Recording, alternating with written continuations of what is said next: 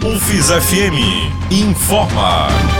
O que é notícia em Sergipe, no Brasil e no mundo? Olá, boa noite. Você ouve agora mais uma edição do UFIS FM Informa.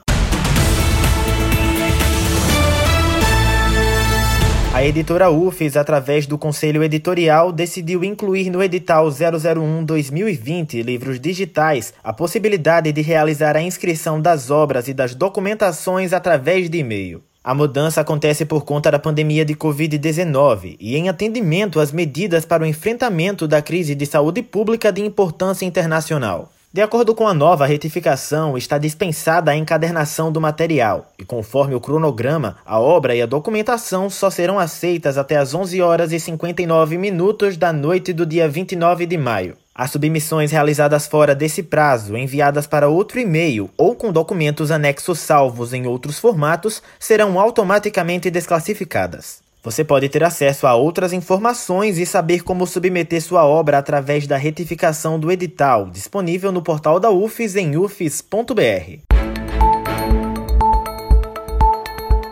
Previsão do tempo. A previsão para amanhã é de tempo nublado a parcialmente nublado com chuva isolada na Grande Aracaju. A temperatura mínima prevista é de 24 graus e máxima de 31. A umidade relativa do ar fica acima de 60%. As informações são do Instituto Nacional de Meteorologia.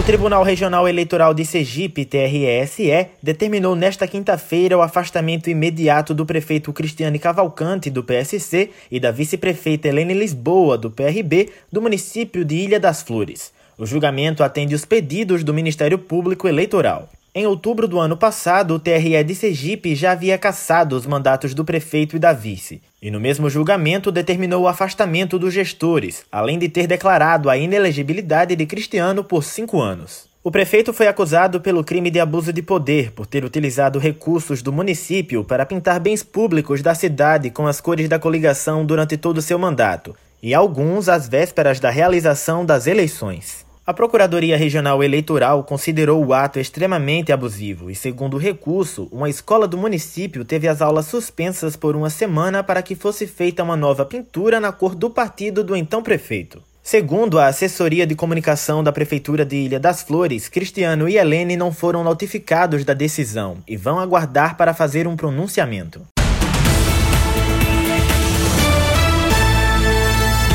216 novos casos de coronavírus são registrados em Sergipe nas últimas 24 horas. Você ouve mais informações dos dados do Ministério da Saúde com João Vitor Moura. Em 24 horas, Sergipe registrou 216 novos casos de pessoas infectadas pelo novo coronavírus. No total, o estado teve 1.214 casos confirmados até as 2 horas da tarde de hoje, segundo o Ministério da Saúde. O número de mortes provocadas pela doença também subiu. São 25 mortes, ontem eram 23.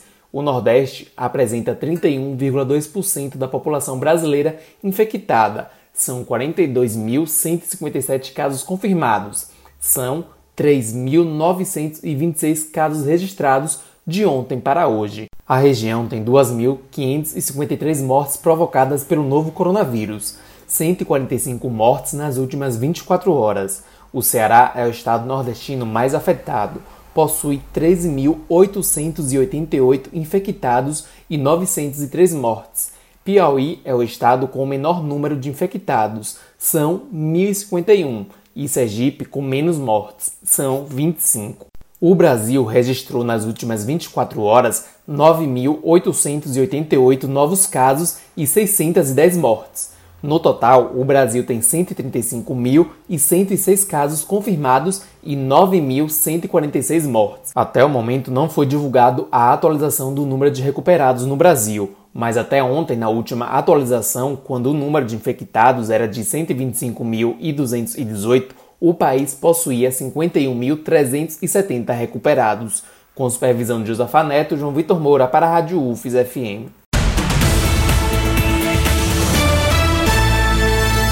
Esta edição do UFES FM Informa fica por aqui. Produção João Vitor Moura. Apresentação Talisson Souza. Supervisão Josafaneto. Você ouve outras informações amanhã às 7 horas da manhã no Repórter Nacional, primeira edição.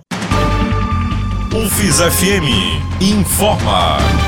O que é notícia em Sergipe, no Brasil e no mundo.